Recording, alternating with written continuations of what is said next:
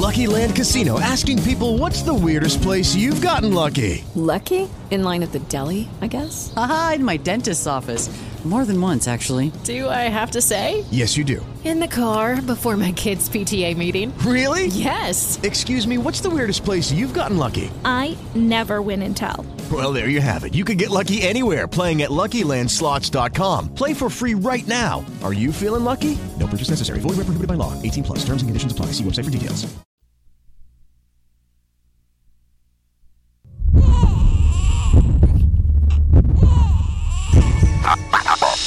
El mundo moderno exige a la sociedad romper paradigmas, romper paradigmas y actuar por un planeta sostenible. Inicia un espacio para contar qué acciones se están realizando desde la academia, las empresas, el sector público y la sociedad civil. Todos por un futuro sostenible. Pacto Global, Red Colombia y U Rosario Radio presentan Planeta Sostenible, donde cada acción por el planeta cuenta.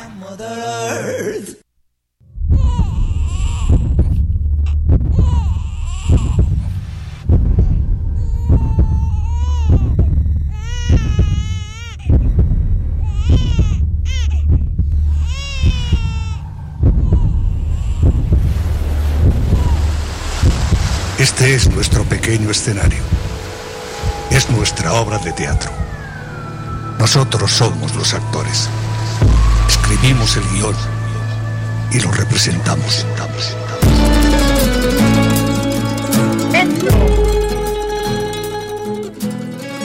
Hola a todos los internautas de Bogotá, Colombia y el mundo. Bienvenidos a este su programa Planeta Sostenible, que se emite a través de la emisora institucional de la Universidad del Rosario, Un Rosario Radio.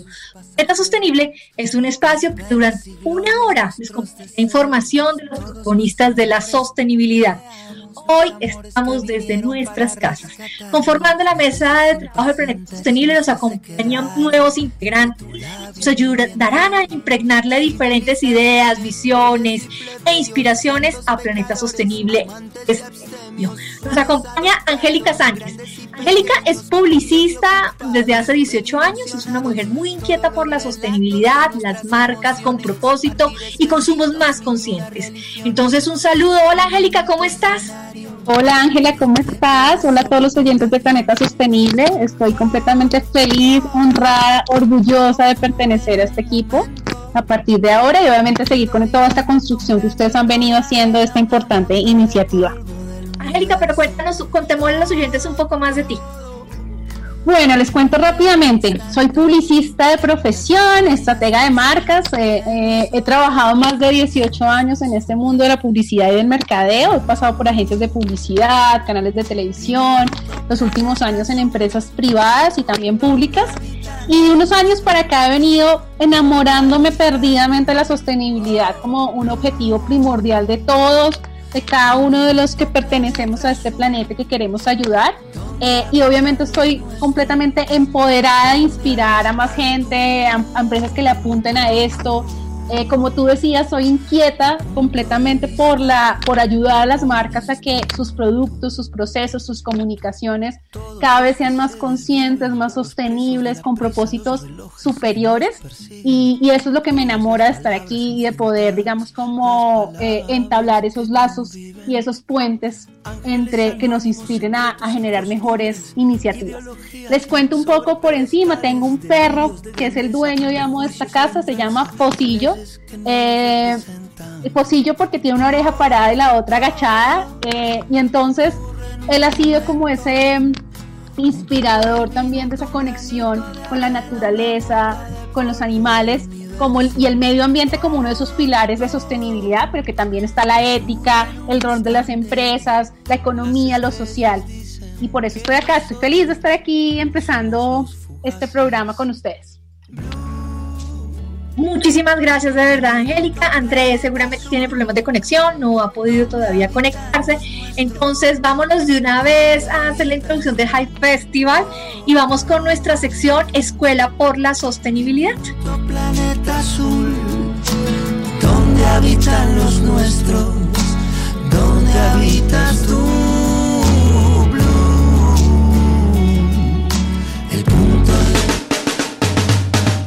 Desde los centros de pensamiento se comparten las buenas prácticas por el planeta. Profesores y estudiantes tienen la palabra en Escuela por la Sostenibilidad.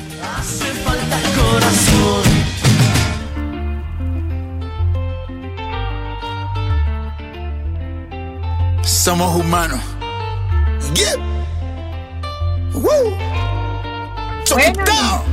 Para este programa tenemos temas muy especiales y diferentes que nos inspiren, historias que nos dan ejemplos a seguir, que nos muestran cómo lo han hecho otras organizaciones, otras personas para la sostenibilidad desde los derechos humanos, desde los derechos laborales, desde el ambiente y desde la ética, porque la sostenibilidad es mucho más allá de lo verde. Así que iniciamos esta primera sección pues, hablando de un evento absolutamente especial. Eh, desde esos aportes gigantes que se hacen a la cultura, existe un evento muy especial que se realiza en varios lugares del mundo. Y es el High Festival of Literature and Arts. Es un festival literario y de artes originado en la pequeña población mercantil de Hanoi, en Gales que se realiza anualmente como un encuentro entre literatos, músicos, cineastas, bueno, y otras personalidades de talla internacional. Ha sido calificado, fue calificado por el expresidente estadounidense Bill Clinton como el Boston de la mente. Y el High Festival ha sido reconocido también con el premio Princesa de Asturias de Comunicación y Humanidades del 2020 pues este año, que es un año, año que todavía nos sigue desafiando frente a las condiciones que nos ha generado la pandemia, el High Festival que se realiza en enero en la ciudad de Cartagena, este año se va a realizar virtual y absolutamente gratuito. Estuvimos viendo la agenda, perdón Ángela, y está completamente interesante, ¿no? Hay unos invitados de talla mundial que, eh, digamos, como que nos apasiona poder tenerlos en este festival que se va a celebrar este año digitalmente. Mm, muy bien, Angie, sí, es, es bien interesante porque primero es romper con ese paradigma de que tenía que ser presencial se sumaron a esta apuesta de la virtualidad y mantiene su gran nivel de invitados especiales pues de talla internacional. Además, es, para nosotros es muy importante celebrar que empresas adheridas al Pacto Global como Sura, como Protección, como ISA, Postobo, Promigas, Suspigas, son empresas que a pesar de toda esta puesta de los retos de la crisis económica, siguen apoyando y aportando para que eventos de este nivel, pues de la cultura, literario, se sostengan, ¿no? Y este evento, pues, eh, eh, es interesante y por eso traemos, le preguntamos a Cristina Fuentes de La Roche, eh, ¿qué nos viene en el High Festival? Entonces, ella nos dijo eso en el siguiente, en la siguiente audio que vamos a compartir.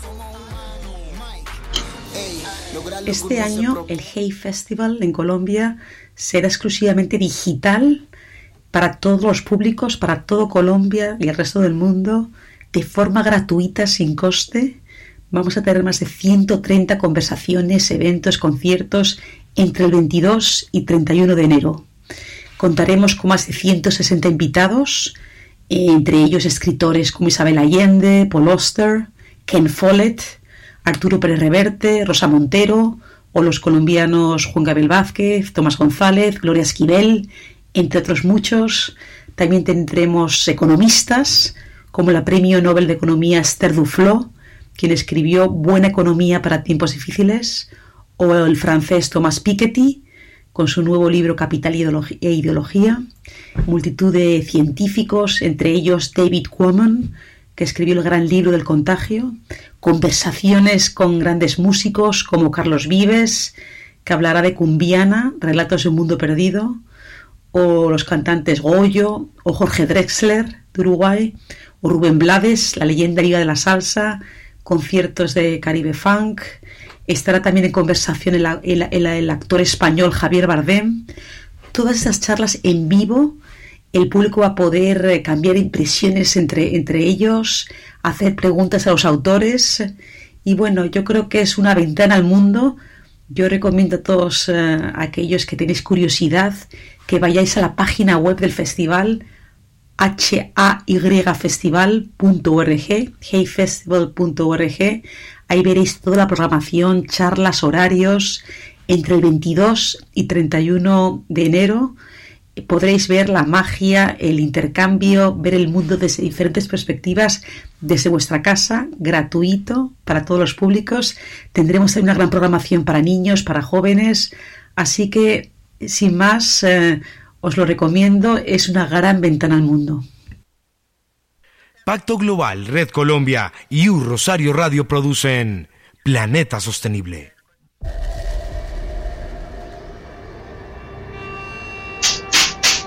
Bueno, como les contábamos, tenemos un invitado especial que nos va a tener, nos va a estar acompañando en algunos programas.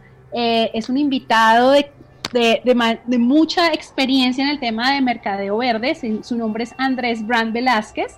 Andrés es especialista en diseño y desarrollo de soluciones basadas en metodologías y plataformas tecnológicas para ayudar a crecer organizaciones, mentor en emprendimiento e innovación de la Cámara de Comercio de Cali y coautor del libro Mercadeo Verde. Hola Andrés, ¿cómo estás? Hola, hola, ¿cómo están? Muy, bien. Y contentos y esperamos ese acento caleño aquí muy presente. ¿Me haces el favor? ¿Listo? Bienvenido. Mm, ok. Va a, ser, va a ser difícil porque la gente de Cali cree que soy de Bogotá. Por favor, aquí vamos a sacar la tierra vallecaucana adelante. Y bueno, y vamos con nuestro invitado del High Festival. Sí, bueno, les tengo un invitado que viene de una historia de las calles de Cartagena. Es una historia de innovación, de sostenibilidad, de inclusión, de digitalización, todos esos conceptos que tanto hemos escuchado en los últimos tiempos y que se han vuelto tan relevantes en el tema eh, eh, de las empresas, económico. Bueno, pues esta idea las tiene todas. Es el creador de, el creador de esta iniciativa, es uno de los invitados del High Festival de este año y lo quisimos traer a nuestro programa de hoy para que nos contara un poquito más de ese emprendimiento, pero que además nos inspira a todos a visualizar las ODS, no solamente como objetivos que pueden tener las grandes compañías o los gobiernos, sino que ideas como, se, como estas nos da ejemplo de que todos desde nuestros prácticas individuales, desde nuestros emprendimientos, también podemos aportar a ellos. Esta idea nació en el 2007 en las calles de Cartagena, esas calles que todos recordamos y que nos gustaría estar en estos momentos, que amamos, que son conocidas por su arquitectura, por su cultura, por sus colores. Bueno, pues este invitado la recorre todos los días eh, y se vuelve el camino de una carretilla llena de libros que recorre cada rincón de Cartagena, llevando cuentos infantiles, eh, libros de historia, novelas fantasiosas, más de 200 libros andan deambulando por todas las calles de Cartagena. Su nombre es Martín Murillo y es el creador y artífice de este auténtico programa de promoción de lectura llamado La Carreta Literaria. Bueno, y que tanto nos aporta a esas ODS 4 y 10, recordémoslas, educación de calidad y reducción de las desigualdades. Con ustedes aquí, Martín Murillo, ¿cómo estás? Hola Martín. Hola, ¿cómo están? Hola Martín, ¿cómo estás? Muy bien, gracias, muy bien ah, aquí. No, feliz de tenerte aquí para que nos cuentes esta super idea, que además ya va a cumplir casi 15 años desde que la creaste y que seguramente tienes muchas anécdotas que contarnos. Eh, pero primero iniciemos como que nos cuentes de este, quién eres tú, de este fabuloso emprendimiento llamado Carreta Literaria, cómo nació, qué lo inspiró. Cuéntanos para que todos nuestros oyentes eh, te conozcan y conozcan esta fabulosa idea. Bueno, Martín Roberto Murillo Gómez, Marto es un, un aventurero. Tengo 53 años, estudié hasta quinto de primaria. Eh, luego tengo un honor y causa de una escuela, de un colegio de, de Olga González Arrao en la ciudad de Cartagena. He sido vendedor, fui vendedor ambulante. Luego de tener un proceso de promoción de lectura muy, muy personalizado con la Fundación Gabo. Decido montar eh, este proyecto de la carreta literaria, le digo al concurso nacional de belleza, me dicen que sí, me dan el patrocinio y como tú decías, el 22 de mayo del 2007 arrancamos a, a carretear y hemos estado carreteando los últimos 14 años ininterrumpidamente, promocionando lectura por placer, que es nuestro gran objetivo. Buenísimo. ¿Y cómo funciona esa carreta? ¿Cómo, o sea, tú vas andando por las calles y cómo la gente o los posibles lectores pueden tener acceso a uno de esos libros que tú tienes en tu carreta. Bueno, antes del 14 de marzo del 2020 normalmente en esta época, eh, en estos momentos estuviera en el centro histórico, en una de las plazas o por uno de los baluartes de la muralla, eh, buscando lectores, que es nuestro programa bandera. Y allí el lector se acerca, toma un libro, eh, se sienta a leer y, bueno, y es totalmente gratis. Cuando ya se, se, se, siente el lector de la carreta que ha ido dos o tres veces, pues yo le prestaba el libro eh, sin ninguna necesidad de tener ninguna planilla ni, ni, ni ningún trámite tedioso para que... Basado en la confianza. Basado en la confianza, sí, es como el amor. Confianza, confianza, confianza, eh, confianza y respeto. Buenísimo. Bueno, y... Perdón, dale, Ángela. No, es que además ese, ese valor de la palabra, sí, Martín de poder entregar un, un libro, una pertenencia y, saber, y tener esa confianza de que te lo van a devolver. Eso es todo una peda. It is Ryan here and I have a question for you. What do you do when you win?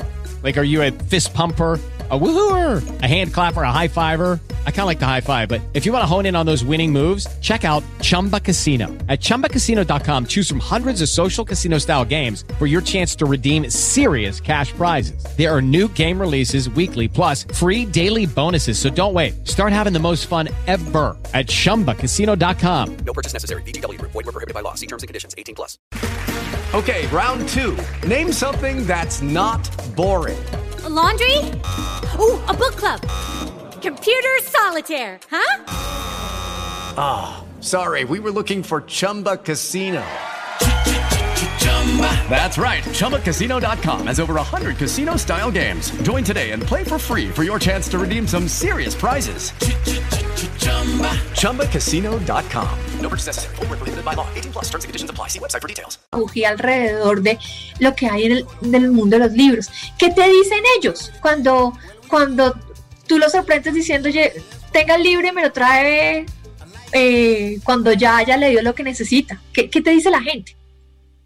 Pues mucha gente me dice eh, la, el, el, el, el, famoso refrán ese que no se sabe quién es más vos y el que presta el libro o el que lo devuelve. Yo le digo, bueno, entonces eh, eh, no podemos seguir viviendo porque no podemos seguir bajo la premisa de que tengamos que tener información que no me compete. El escritor, el que se enfrentó a la página en blanco, quiere que muchas personas lo leen la carreta es un medio de transporte. Aquí tú tienes la oportunidad, no le cortes la oportunidad a otro lector que viene de cualquier lugar del mundo para que se pueda leer esa obra también. Lo que te estoy dando es lo que tú quieres en el momento. ¿Y qué tú quieres en el momento? Un espacio de entretenimiento y de conocimiento por medio de un libro. Ahí lo tienes, no te cuesta nada, solo el tiempo que le vas a invertir para entretenerte y para aprender muchas cosas lo regresa y otro vuelve y hace el ejercicio. Sí, claro, buenísimo. Y, y en estos casi 15 años, ¿qué has identificado? ¿Cuáles son los más interesados? ¿Los niños? ¿Los más adultos? ¿Quiénes son los que, digamos, se vuelven esos fans de tu carreta literaria en el día a día o, bueno, antes de la pandemia, digamos, como en esos recorridos diarios? Eh, bueno, eh, eh, indiscutiblemente la, primera línea es, es, la niñez y, los maestros. Los maestros son de la primera línea. Luego viene una franja que están entre los eh, entre la gente que estuvo en la época del boom, que son las personas mayores de, de 60 años. Eh, esa franja es muy lectora, sobre todo aquí en el Caribe. Y las mujeres, en, todas en todas las edades. Las mujeres es la primera línea eh, lectora, vamos a ponerle un término comercial, las primeras consumidoras, las primeros clientes son las, las mujeres, en todas las edades. Súper interesante. Bueno, y con... Perdón. no, un, pregunto, ¿y, y cómo, cómo se sostienen, cómo se sostiene usted, cómo, con quién lo ha apoyado para promover mucho más esta iniciativa? ¿Se ha copiado y se ha llevado a otros lugares? Bueno, eh, yo traté de, emular a la Fórmula 1 y tengo una serie de patrocinadores. Eh, como la organización Ardila Lule con RCN y Cotobón y, la Fundación Gabo y la Fundación SM España y eh, los apoyos que dan de la parte oficial también.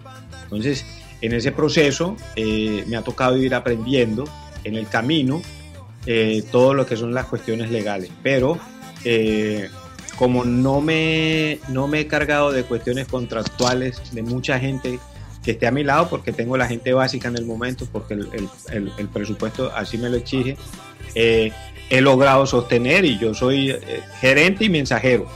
Y me toca eh, eh, desarrollar el proyecto y crear todas las ideas y- y estar siempre a, a la vanguardia de lo, que, de, lo que, de lo que pueda desarrollar, porque la promoción de la lectura es eh, una, una agencia de publicidad que te permite todo dentro de las normas. Y eh, Martín, cuéntanos cómo, digamos, antes de la pandemia lo podíamos encontrar en las calles de Cartagena, eh, eh, deambulado por todas las calles. Ahora en este año que pasó tan, tan complejo, ¿cómo ha sido esa transformación digital?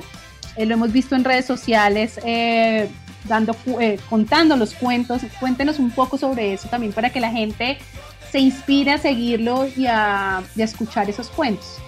Bueno, desde el 14 de marzo del 2020 me puse la meta que como iniciamos la cuarentena total, el, encierra- el encierro, eh, todos los días leía un cuento y lo subía al canal de YouTube de la carreta literaria Leamos. La carreta literaria Leamos la pueden encontrar así en todas las redes.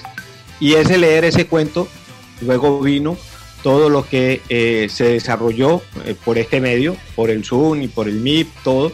Y entonces empezamos con los encuentros con las escuelas, con los profesores, y me ha tocado en el camino ir, ir, ir aprendiendo a manejar todas estas nuevas eh, herramientas. Porque antes la tenía como para informar dónde estaba, estoy en tal municipio, estoy en tal feria, y todo. ahora hacen parte ya del paquete del desarrollo de, de- de- de los proyectos de la vida. Entonces yo puedo eh, irme a un municipio al sur de Bolívar y comprometerme con una Nos fue el audio, Martín. Yo sé que a veces es un poquito complicado. escuela en Cartagena que le voy a hacer un taller y les escucho perfecto. Se había, se había perdido, pero no, continúa. Volviste. Sí, bueno, no, no, no sé en qué parte les digo que eh, en las redes sociales eh, a mí me pasa en el momento de que eh, como ya esto es hace parte de las herramientas de trabajo normales, entonces si yo voy a un municipio y me comprometo con una escuela en Cartagena a hacer una actividad, yo puedo eh, fácilmente por medio del Zoom, por medio del MIP, por medio de la plataforma que tengan, hacerles el taller y seguir con mi ruta. Para mí ha sido eh, eh, traer una herramienta más de trabajo para poder eh, eh, seguir eh, consolidando los procesos de promoción de lectura. Llegarle a Y más en- personas. Y en ese escenario en donde definitivamente estás aportando al objetivo de desarrollo número cuatro, educación de calidad, en donde buscamos garantizar una educación inclusiva, equitativa y de calidad, promover oportunidades de aprendizaje durante toda la vida para todos. ¿Cómo va a ser tu participación en el High Festival? Cuéntanos un poco de eso. Bueno, yo tengo una charla con el profesor, eh, eh, ay, yo el profesor este que se ganó el, el, el, el, el- el Nobel de los profesores, el de apellido González. Tengo una charla con él. ¿El Eh, profesor de matemáticas? no, el de matemáticas no, el que llegó a, a, un, a un colegio en, te voy a decir en dónde, en el Tuna, en Suba, y logró bajar los índices de, de, de- de embarazos en, en adolescentes con unos, ya te digo cómo se llama el, el. Pero mientras tanto nos vas contando y con él vas a tener una charla. Sí, sí, sí, con él voy a tener una charla el día... eh, pam, pam, pam, pam, aquí. con Luis Miguel Bermúdez. Con, él voy a, con él voy a tener una charla el, el 27 en la mañana. El 27 de enero a las 10 y 30 de la mañana. Vamos a hablar eh, sobre la experiencia de él, que es una experiencia muy, valo- muy valiosa. Él llegó ahí al barrio Suba y las niñas, pues, no había, no había esa educación sexual y entonces eh, le tocó afrontar eso. Es un muchacho muy joven y pues ha logrado, ha logrado conectarse con los, con los, con los estudiantes, que es una cosa que a, veces eh, fallamos los adultos en cuando se habla de educación sexual o cuando se habla de otras cosas. A mí me ha tocado eh, sufrirlo y, y ver a muchas niñas sufrir por, por todo lo que les dicen. Además que eso hace parte también del ODS 5 Igualdad de Género, donde buscamos garantizar un exceso de información a todo el tema de la salud sexual. O sea, mira cómo desde tu gestión se está impactando tanto a estas metas de los Objetivos de Desarrollo Sostenible de las Naciones Unidas.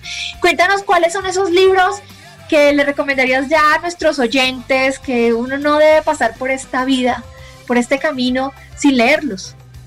Uy, ese, esa es la, ese, esa es la pregunta del millón de dólares, porque en la lectura, primero es como la mamá de uno, siempre está ahí, siempre te va a querer, no importa que sea bajito, gordo, flaco, morado rojo. Y segundo es como las comidas también. A uno le gusta los frijoles, a otro no le gusta, a uno le gusta el mote queso, a otro no le gusta. Yo por lo general recomiendo entre clásicos y nuevos y, por ejemplo, eh, Leonardo Padura, que es un gran narrador, eh, William Ospina, Piedad Bonet, Pilar Quintana, que acaba de, ganar el premio Alfaguara, Almudema Grandes, El Viejo y el Mar. Estoy terminando el libro de Irene Vallejo, El Infinito en un Junco, que es una preciosura. Es de esos libros que uno no se puede perder de leer. Quería anotar, anotarlo. Solo una, una pregunta. ¿Cuántos libros te lees al año, más o menos? Pero yo me leo cinco, cinco libros al mismo tiempo, yo paso los cinco libros mensuales. Eh, pues el año pasado pasé los 45 libros porque además tenía mucho más tiempo. Es que el promotor de lectura tiene que ser un, ratón de biblioteca. Nosotros, yo les digo a, a, los bibliotecarios y, escribí una nota en estos días en la, en la página de la carreta, www.lacarretaliteraria.com sobre eso. Es inaudito que un que un bibliotecario del área rural o del área urbana no lea. Primero se pierde de, un, de, un espacio personal de entretenimiento bárbaro. Segundo, se le limitan mucho las herramientas a la hora de armar programas para su proyecto, para la biblioteca o para el proyecto de promoción de lectura. Entonces nosotros, nosotros sí estamos obligados a leer como el periodista o como el, o, como el abogado o como cualquier profesional que quiera avanzar más en su, en su carrera. Sí, completamente. Bueno, eh, Martín, repítenos las redes sociales en donde puede encontrar la gente y si quieren donar, ¿podrían donar libros a tu carreta? Eh, podría, ¿Se podría hacer o, sí, como para pues- también invitar a la gente a que lo haga? Sí, claro que sí, en www.lacarretaliteraria.com y arroba la carreta literaria le damos en Twitter, en Facebook, en Instagram, en Pinterest. TikTok tengo, pero eh, eh, no caso muy bien ahí porque ahí sí hay que hacer un trabajo muy grande, porque creo que es la, red donde la gente, eh, perdóneme, perdónenme por lo que voy a decir, pero es un, es, esa es la red donde la gente realmente saca a relucir todas las estupideces y, vengo desde hace tres meses mirando, mirando. ¿Cuál, cuál es esa red? TikTok. El, TikTok, ahí eso ah. activó Andrés Brandt, que estaba muy callado. TikTok, Andrés, me da pena, eh, yo ya que me medio cupón, pero es que he visto, he visto tantas cosas que yo digo, eh, por Dios, eh, la falta de lectura te lleva a esto y eso Además que mientras vuelve Martín... Eh, la gente lo van identificando en la calle. ¿Otra vez se fue? Estamos, sí, se fue, pero ya te lo recuperamos. Rápidamente, sí. Sí, sí, sí. Pero sí, yo... yo, no puedo decir palabras en este programa. Esas se las dejo a nuestros invitados, pero sí considero que... No, a mí sí me encanta decir palabras. Yo quiero decir algo con respecto a TikTok y pues, o sea, no, no quiero generalizar, yo soy de una generación que adoptó las redes sociales, yo no nací con las redes sociales, pero estoy casi completamente de acuerdo con lo que con lo que estaba diciendo nuestro invitado y es que se nota mucho en TikTok que la gente que está en TikTok es una generación que ya no lee. O al menos no lee como le, o sea, como leían otras generaciones. Yo no digo que yo sea un ratón de biblioteca, pero yo me leo por ahí un, libro al mes que es razonable. No, es excelente. Y me gustan, y me gustan las redes sociales, pero yo no he podido con TikTok. Mi novia me está diciendo que sí, que hagamos un TikTok, y yo le digo, pero es que yo, o sea, a mí me cuesta mucho trabajo pensar en estúpido. Y, la, la verdad es que el, para uno poder crear contenido uno tiene que ser muy coherente. Entonces yo podría sacar un, un contenido incoherente que tenga que ver con, con, algo de lo que hago, pero yo no me puedo mantener en ese, en ese estilo por mucho tiempo. Entonces sí me parece, me parece interesante explorar las redes sociales para promover tu actividad, pero probablemente TikTok no sea, al menos en este momento, la red social para promover lo que estás haciendo con tu emprendimiento.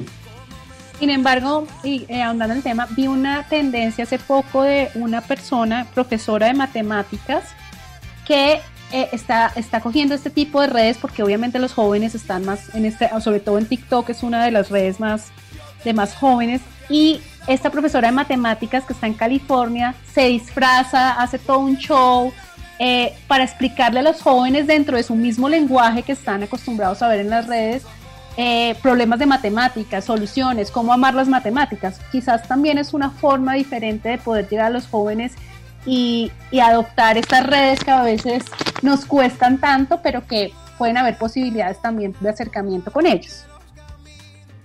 Lo más triste es que eso, eh, el, todas las redes sociales son hechas con algoritmos. Y cuando usted le pregunta a un joven, ¿tú sabes qué es el algoritmo? ¿Tú, tú, eh, eh, ¿Tú sabes por qué tú te puedes comunicar así con tanta gente en el mundo? Mm, se quedan en el aire. Entonces, hay un, yo, yo, yo conozco el caso de una muchacha que voló en TikTok hasta que llegó a cierta playa y la reconocieron y ahí se dio cuenta el daño que ella se estaba haciendo. ¿Qué daño era? ¿Qué pues que, que ella, salía, ella salía en paños menores y, y, y, y, todo, y en bikini, y pues tiene derecho a salir como quiera. Pero no todo el mundo da la lectura de la belleza física porque ella quiere salir así, sino que lo, lo pasan a la otra acera. Entonces, cuando ella se dio cuenta de eso, ya creo que era demasiado tarde y le tocó cerrar todas esas redes. Martín, eh, eh, si quieres, porque yo creo que esto ya eh, se da para otro programa, nos gustaría invitarte en febrero para hablar del tema de redes sociales, es el rol frente a ese With lucky landslots, you can get lucky just about anywhere. Dearly beloved, we are gathered here today to. Has anyone seen the bride and groom? Sorry, sorry, we're here. We were getting lucky in the limo and we lost track of time. No, Lucky Land Casino, with cash prizes that add up quicker than a guest registry. In that case, I pronounce you lucky. Play for free at LuckyLandSlots.com. Daily bonuses are waiting. No purchase necessary. Void where prohibited by law. 18 plus. Terms and conditions apply. See website for details. With the Lucky Land Slots, you can get lucky just about anywhere. This is your captain speaking. Uh, we've got clear runway and the weather's fine, but we're just going to circle up here a while and uh, get lucky. No, no, nothing like that. It's just these cash prizes add up quick. So I suggest you sit back, keep your tray table upright, and start getting lucky. Play for free at LuckyLandSlots.com. Are you feeling lucky? No purchase necessary. Void where prohibited by law. 18 plus terms and conditions apply. See website for details. Ejercicio de educación, ese ejercicio de, las desigualdades, porque ya vi que Andrés le gustó este tema, que Angélica desde su experiencia tiene mucho que aportar, no sé, y le decimos a, nuestros oyentes que nos esperen en febrero contigo también porque creo que hay mucho para poder compartir en escenario de reflexión frente a lo que es el tema de educar y, nuestro rol de responsabilidad como adultos y también los jóvenes que son los que van a ser responsables del planeta, ¿sí? Eh, y, y, de dónde están recibiendo contenidos para que puedan argumentar con capacidad y tomar acciones para lo que hay ahora por pandemia y lo que se viene por crisis climática. ¿Qué te parece? No, yo estoy eh, dispuesto cuando quieran invitarme, yo estoy a la orden. Yo para carretear tengo todo el tiempo posible. Vas a hacer carreta. Y va a ser un invitado muy, muy, muy especial como ya vamos a, a, nuestra próxima entrevista, Martín, un mensaje a los jóvenes, un mensaje a los adultos, oye, un mensaje al mundo que está apostándole a un reseteo ahora en pandemia y donde la lectura también es tan importante. Sencillo, hay que tener paciencia y que no se les olvide que en el leer está el saber. Genial. gracias Martín por acompañarnos hoy. Total, Sabiduría total. Muchísimas gracias de verdad.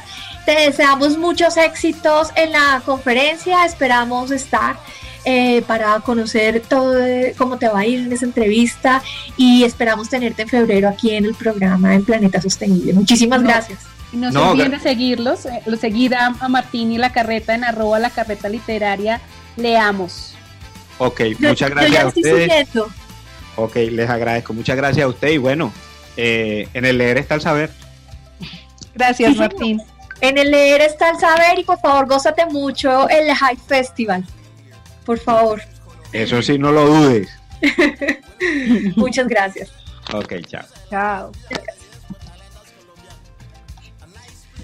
Bueno, qué emocionante esta entrevista. Sí, además conocer su historia, ¿no? Vendedor ambulante, ahora promocionando lectura tan importante. Bueno, entonces vamos rápido. Oye, una, pregunta. Sí. ¿Él, dijo que había estudiado hasta quinto de primaria? Sí. Nosotros tenemos muchos y él nunca ha contado y él, y él nunca ha contado por qué llegó hasta quinto de primaria. ¿Fue por un tema de desplazamiento o por un tema de, de tiempo, o sea, tenía que trabajar para... ¿Qué tal si le preguntamos en febrero que lo vamos a volver a tener? Toca volverlo a tener. Que nuestros oyentes estén aquí enganchados. Sí, y vamos, porque ya estamos ahí con el tiempo preciso, con nuestra siguiente nota y vamos a hablar un poco de una experiencia de una empresa adherida al Pacto Global que es Auteco. Imagínense que Auteco, viendo como todo ese tema de de accidentes en las carreteras y se montó en un rollo con podcast y cuentos para realizar pedagogía sobre movilidad segura. A través del podcast, un podcast que han creado muy cortico que se llama En la vida te cuidas y un concurso que desarrollaron para niños, Auteco continúa con ese compromiso de promover la movilidad segura entre los motociclistas actuales y poder impactar también a las futuras generaciones. En el marco de la pandemia, esta compañía que les cuento como plus adicional mantuvo el 100% de los empleos eh, en la organización, fortaleció su programa de movilidad segura para llegar con más contenidos a los motociclistas a través de nuevos canales de comunicación entre estos planetas sostenibles. Entonces invitamos a Ana Lucía, quien es responsable de la estrategia de sostenibilidad de Auteco, para que nos cuente sobre estos estos podcasts y esta iniciativa pedagógica del ciudadano. Entonces aquí en Lucía nos va a contar qué, qué hicieron, vamos con ese audio y después vamos con el podcast que realizaron.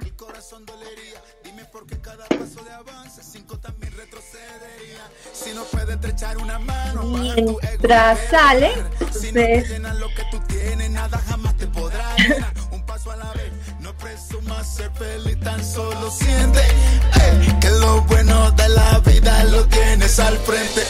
Lucía soy la gerente de sostenibilidad y comunicaciones de Auteco SAS y estamos muy contentos de eh, mostrar a todos nuestros Em, seguidores, usuarios, grupos de interés, eh, la nueva iniciativa, el nuevo proyecto de podcast. Es una serie eh, la cual lanzamos a finales del 2020 y con la primera temporada. Em, se trata pues de una serie de historias de fácil escucha porque son lenguajes eh, entretenidos, sencillos em, y la primera temporada se trata de un par de motociclistas eh, que comparten sus experiencias y uno que es más experimentado que el otro eh, le recomienda prácticas seguras eh, al menos experimentado. como les digo, lo que hicimos hacer pues de una manera pues muy cercana, muy en los términos que hablan los motociclistas y por eso estamos felices con esta iniciativa que ya tiene cerca de 700 descargas pues en menos de un mes porque lo lanzamos a finales del año pasado. Em, también próximamente vamos a empezar a pasar unos especiales que hace parte como digamos de la segunda temporada que son unas entrevistas con motociclistas. Motociclistas que no son los profesores de, manejo seguro, sino que son motociclistas como cualquiera de los oyentes, que son afiebrados o que trabajan con las motos o que... Eh, les tienen algún mensaje eh, para compartir.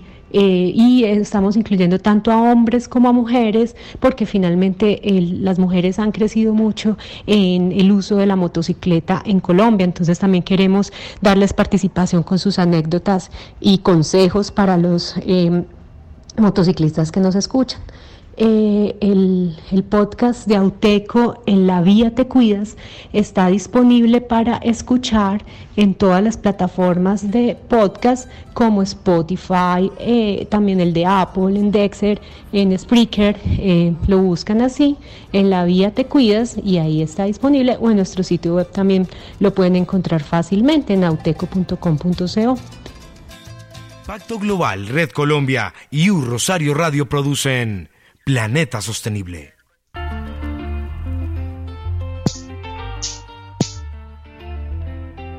Somos humanos. Yeah. Woo. So keep down. Dilo. Soy un guerrero que no se rinde, que siempre camina firme. Lo que tú digas no me define, yo sé bien a lo que vine.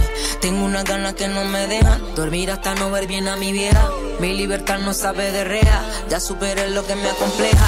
Tengo la suerte de no creer en la suerte. Tengo la fe de que hay vida después de la muerte. Tengo la vista de águila, pues en la meta. Tengo la sangre legítima de este planeta. De mi abuela tengo la paciencia, de mi abuelo la sabiduría, de mi padre me quedó experiencia y de mi madre la compañía. Tengo cosas que antes no tenía, de donde vengo yo hay alegría. No me la quiero dar del Mesías, yo simplemente soy un humano. Se supone que somos hermanos. En vez de hundirte cuando te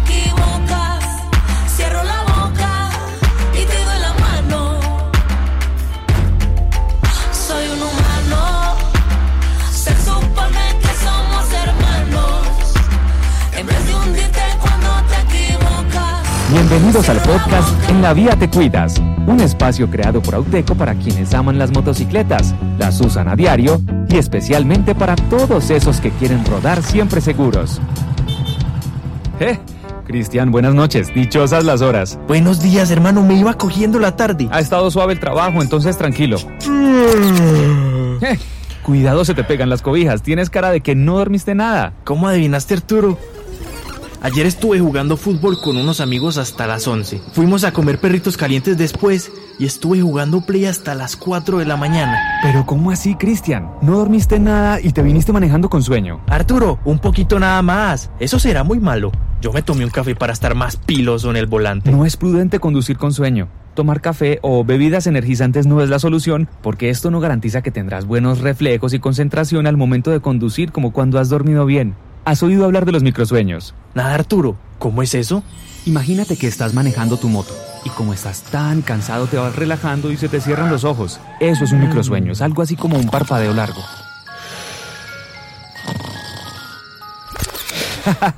tampoco, tampoco. Ponme atención que es muy importante. Claro que sí, hermano. Acá estoy súper atento. Estaba molestando.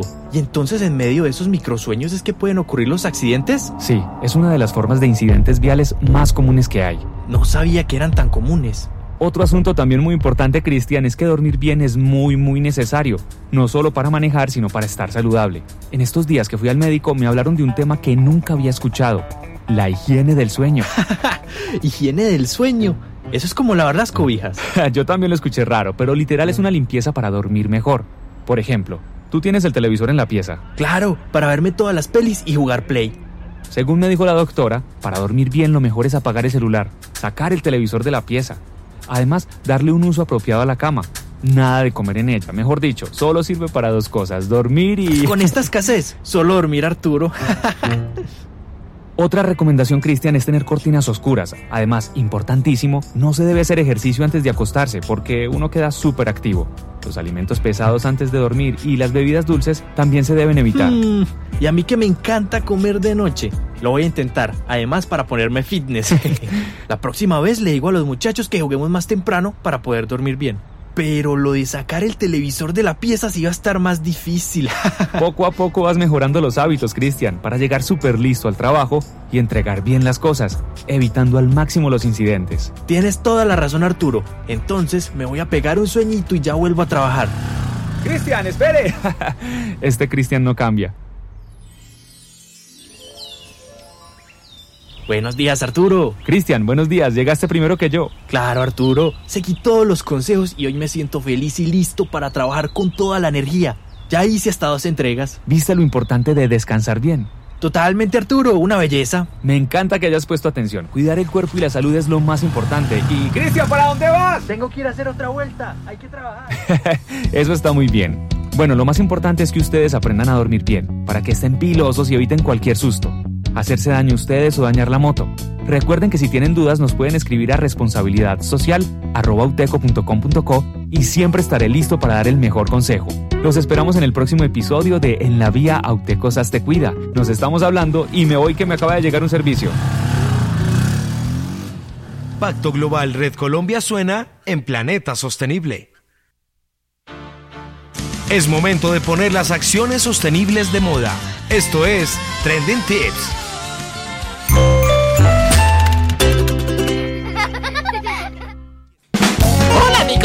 La zarigüeya Robertina y estoy feliz porque me hicieron una canción. La zarigüeya Robertina bueno, es muy especial. Entonces, ahora que la canción nos dejó en evidencia cuál es nuestro siguiente tema. Y en esta sección de pues debemos hablar de qué se puede poner de moda. Andrés, ¿qué te gustaría poner de moda a ti en temas de sostenibilidad? Y Angélica, primero me cuenta Andrés, ¿qué les gustaría poner de moda? A mí me, a mí me encantaría poner de moda, eh, o sea, sí, poner de moda permanentemente eh, la siembra de árboles. Yo creo que es, es una actividad que es muy sencilla y de hecho nunca debería pasar de moda. Es, es, una, es una alternativa en la que todos podemos hacer una contribución pequeña, sencilla y, y con un costo muy bajo que tiene un impacto muy grande. Total. ¿Y Angélica, qué le gustaría poner de moda? Ay, a mí me gustaría poner de moda tantas cosas en la sostenibilidad, pero creo que una es, alguna vez soñé, soñé, sueño, no es, eh, un sueño de, noche, no Soñé que las marcas, así como ustedes saben que las marcas eh, adoptan un color dentro de su posicionamiento y dentro de su recordación de marca, obviamente tienen, adoptan un color, adoptan una tipografía, un logo, un eslogan, eh, un nombre y yo soñaba que las marcas iban también a empezar a adoptar especies que ojalá estuvieran en, en amenaza, que las marcas pudieran ponerse la bandera de esas especies y poder generar iniciativas, aportes, tecnología para poder, digamos, eh, ayudar a que salgan en vía de, extinción. Eh, me encantaría eso que se pudiera hacer. Eh, ya lo están empezando a hacer Argos, eh, ISA con el, el, proyecto de, del Jaguar, eh, Argos con Oso Andino, Ecopetrol con la Iguana, si todas las marcas pudiéramos, pudieran, digamos, como adoptar y ponerse eh, a, a, proteger una especie, creo que podríamos hacer el cambio más rápido. Bueno, pues tenemos que, sabemos también, por ejemplo, la Universidad de Antioquia está liderando un proyecto súper bonito junto, junto, con la Fundación Sarigüeya para cuidar la zarigüeya. Entonces, nuestro invitado de hoy, para mí es un invitado muy especial porque la zarigüeya es uno de mis animales favoritos. La verdad me encantan, a mí me encantan todos los animales, pero me encanta este en especial, sobre todo por, porque es un animal que ha sido muy vetado. Y entonces invitamos a Francisco Javier Flores Oliveros, quien es el director de la Fundación Zarigüeya, FUNSAR, una entidad que no es del gobierno, que está encargada de proteger y conservar la zarigüeya en su entorno natural por medio de, de acciones de educación, de educación ambiental e investigación donde lo conecta con los temas de biología y de ecología de la especie. Hola Francisco, ¿cómo estás? Hola, muy buenas tardes a todos, ¿cómo están? pues muy felices de estar contigo, de verdad nos hace muy, muy, es muy interesante conocer ese gran reto que estás llevando a hacer pedagogía con, este, con esta especie que de verdad ha sido muy vetada en muchos escenarios. Y, lo primero que quiero preguntarte es cómo nace la fundación. Bueno, eh, primero que todo, muy buenas tardes a todas las personas que se unen a esta hora de la transmisión, que nos siguen en las diferentes redes sociales, en las diferentes plataformas. Y bueno, démonos a, a, la tarea. La Fundación Sarigüeya surgió en el año 2015 precisamente como una estrategia eh, de educación ambiental que busca implementar acciones con el ciudadano, con el habitante metropolitano, con el habitante de Colombia en torno a, un individuo de la fauna silvestre conocido comúnmente como zarigüeya, como chucha común, como fara, como rabí pelado, y que es, por cierto, muy mal comprendido en el vecindario. Entonces, lo que hace la Fundación Sarigüeya es como implementar acciones de conservación, de investigación por medio de, la conservación, de educación ambiental y de bienestar animal.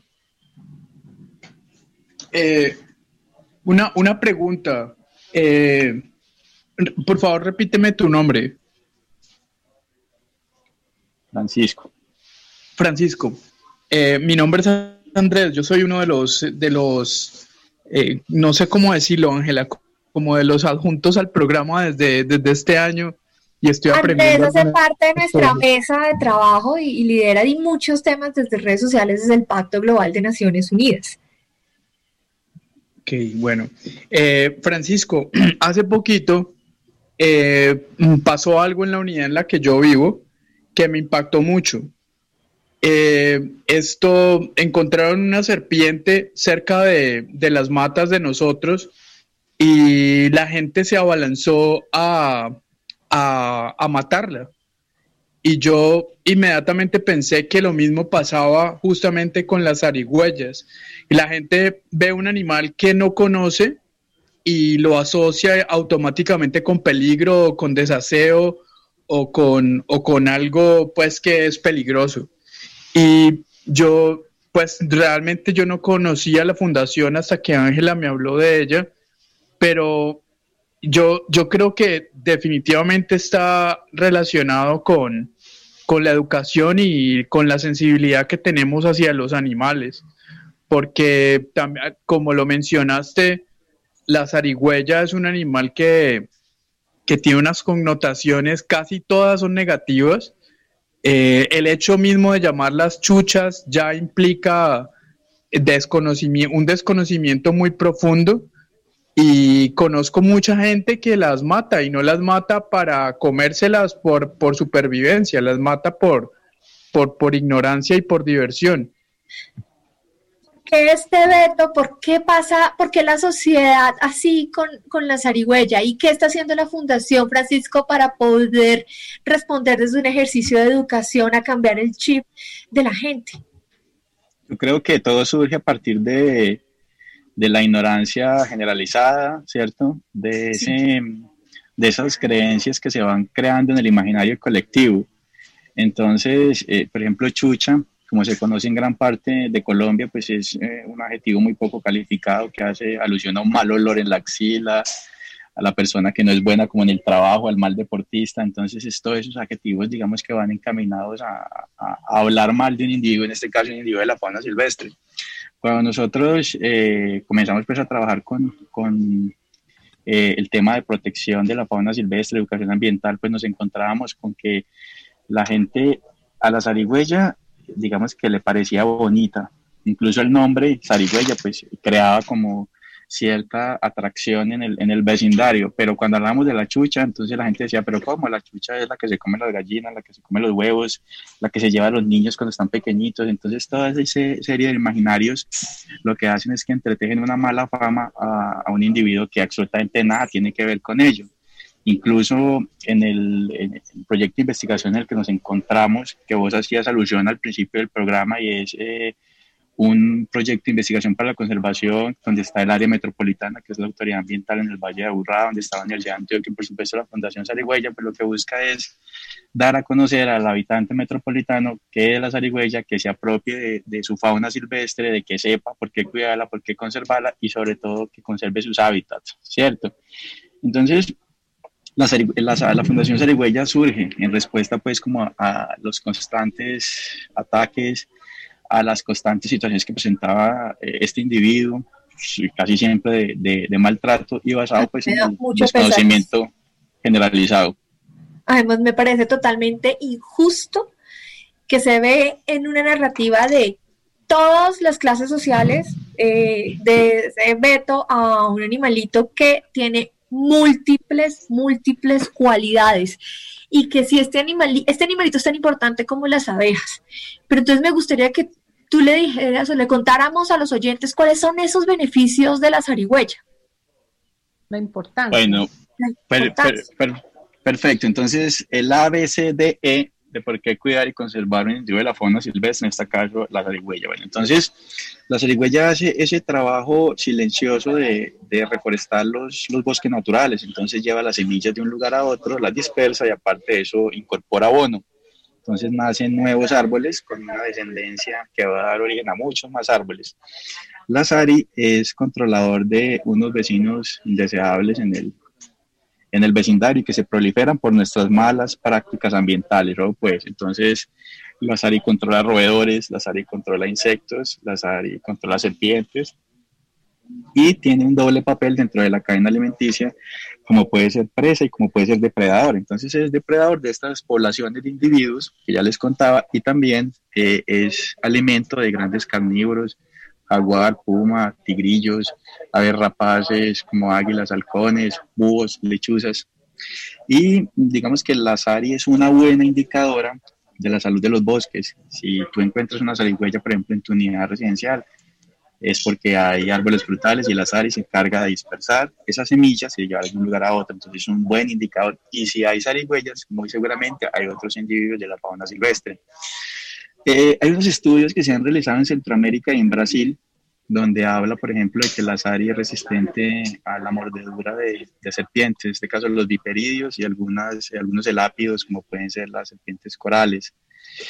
Eh, digamos que se está tratando como de establecer por qué es resistente a la mordida de, de estos individuos y por qué ese veneno neurotóxico en algunos casos pues no le hace daño. Esa es otra, otra digamos que bondad que se está tratando de establecer por parte de, de la zarigüeya.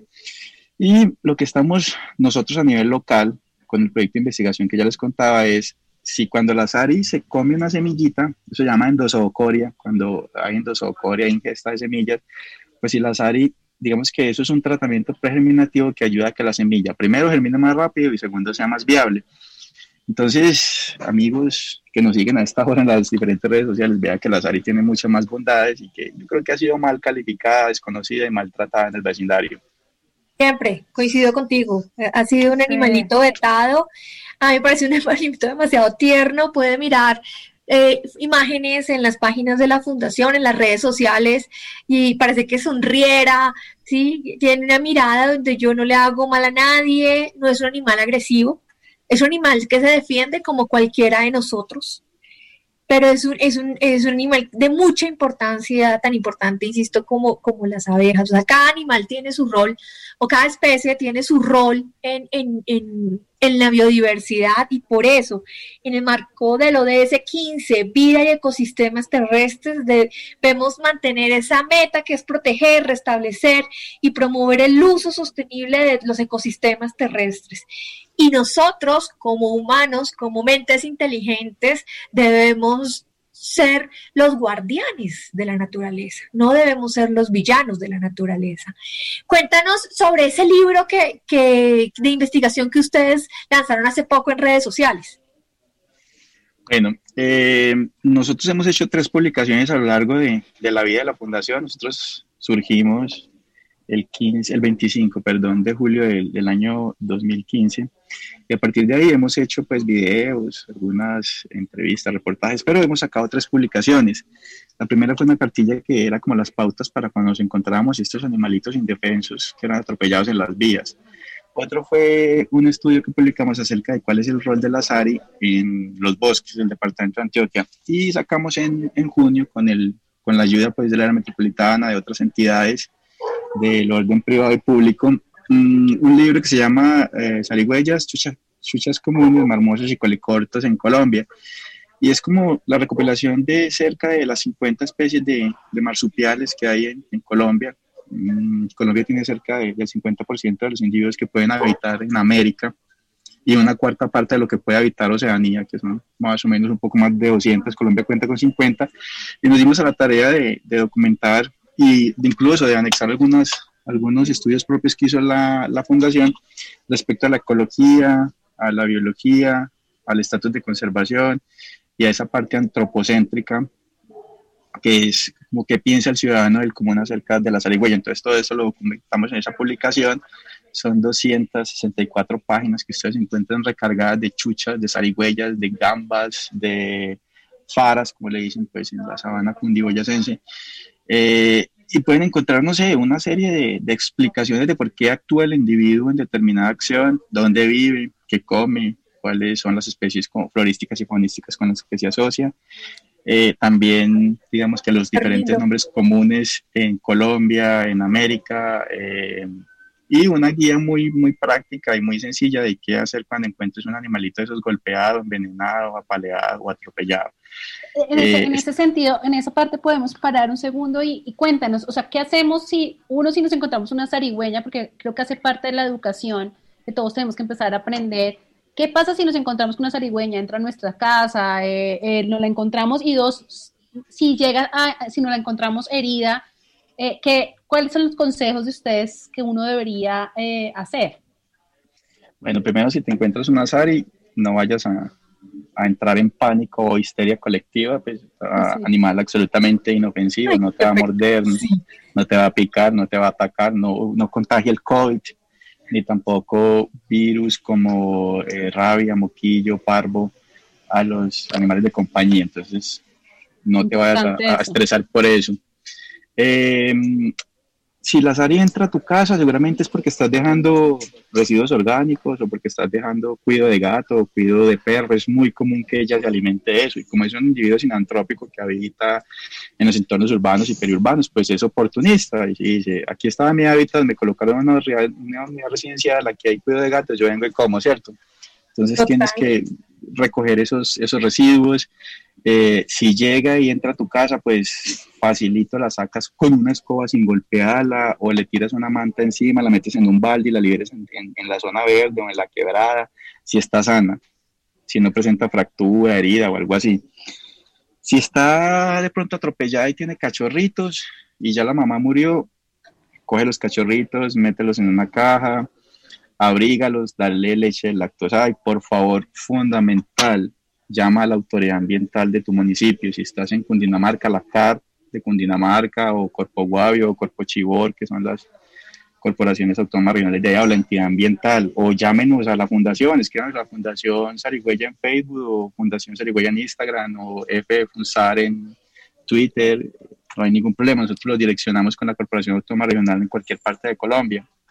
Y por favor, si está atropellada, no dejes ese animalito tirado, no lo dejes tirado ahí porque muy difícilmente los cachorritos van a sobrevivir, porque dependen 100% de, de la mamá. Ustedes lo que hacen es brindarle los primeros auxilios, ¿cierto? La echan en una cajita y cuando llega la autoridad ambiental, pues ustedes logran preservar la vida de esos individuos mientras la autoridad ambiental se encarga de hacer el proceso de rescate, el proceso de, de rehabilitación y posteriormente el proceso de liberación. Francisco, me están diciendo que ya nos estamos pasando, entonces un mensaje de cierre, por favor, despide todo el programa. Uy, la zarigüeya tan colombiana como vos, cuídala, protégela y consérvala en su hábitat. Muchas gracias. Los invitamos a seguir escuchando esta iniciativa de Naciones Unidas, Planeta Sostenible, con apoyo de la Universidad del Rosario. Muchas gracias, Nelson, y nos escuchamos en, en Spotify y en el próximo programa. Gracias a todos. Chao, gracias. Y no corre, no la vayas a asustar. Y si vas en carro, no la vayas a pisar. Gatos y perros la buscan sin parar. Con tantos enemigos, ¿quién la defenderá? Lleva a sus hijitos dentro de un marsupio. Ayuda a las plantas. apoya- El mundo moderno exige a la sociedad romper paradigmas, romper paradigmas y actuar por un planeta sostenible. Termina un espacio para contar qué acciones se están realizando desde la academia, las empresas, el sector público y la sociedad civil. Todos por un futuro sostenible. Pacto Global, Red Colombia y U Rosario Radio presentaron Planeta Sostenible, donde cada acción por el planeta cuenta.